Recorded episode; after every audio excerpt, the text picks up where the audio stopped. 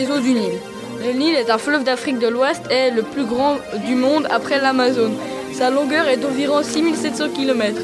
Il est alimenté par deux sources, le Nil blanc et le Nil bleu. Il conflue près de Khartoum. Khartoum est la capitale du Soudan. L'origine du Nil blanc est le lac Victoria, qui se situe en Ouganda, au Kenya et en Tanzanie. La source du Nil bleu est quant à elle en Éthiopie, au lac Tana.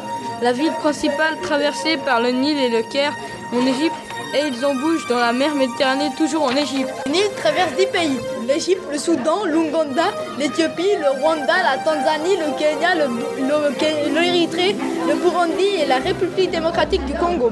Ces pays sont regroupés dans le cadre d'une association appelée NBI qui regroupe les pays traversés par le Nil. Cette association est aussi appelée le Nil Basin Initiative en anglais. Le débit des eaux du Nil est exploité à 87% par l'Égypte et le Soudan, fournit 90% des eaux utilisées en Égypte. Le fleuve rend les terres environnantes de l'Égypte fertiles lors des pluies annuelles. Les Égyptiens peuvent cultiver le blé, le riz ainsi que diverses récoltes fournissant la nourriture pour toute la population. Autant dire que si le Nil n'existait pas, l'Égypte serait très embêtée.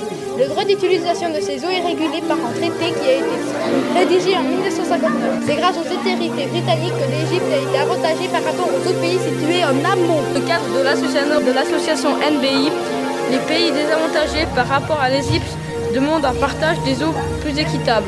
Malgré des négociations qui durent depuis plus de 10 ans, ces pays n'ont pas encore trouvé d'accord entre eux. Les autres pays disent que les eaux du Nil n'appartiennent pas qu'aux Égyptiens et aux Soudanais. Vu que le traité a été signé en 1959, les populations de l'époque ne sont pas ce qu'elles sont aujourd'hui. Les pays comme la Tanzanie, le Kenya et d'autres qui font partie de la NBI n'avaient presque pas d'habitants à l'époque. Par exemple au Caire, les habitants ont très peur car en 2017, les besoins en eau dépasseront les ressources existantes actuellement. L'Égypte a une population en forte croissance. L'Ouganda, en manque d'électricité, veut combler celui-ci en construisant des centrales hydrauliques sur le fleuve. En Éthiopie, uniquement 3% du territoire est, est irrigué actuellement. Le problème est que l'Égypte refuse catégoriquement toute perspective de voir diminuer sa part des eaux et dit souvent qu'elle est prête à envisager des actions militaires pour protéger ses couacs. Dans le futur, il y aura surtout deux complications. La première est le réchauffement climatique qui provoquera certainement une diminution du début du flot.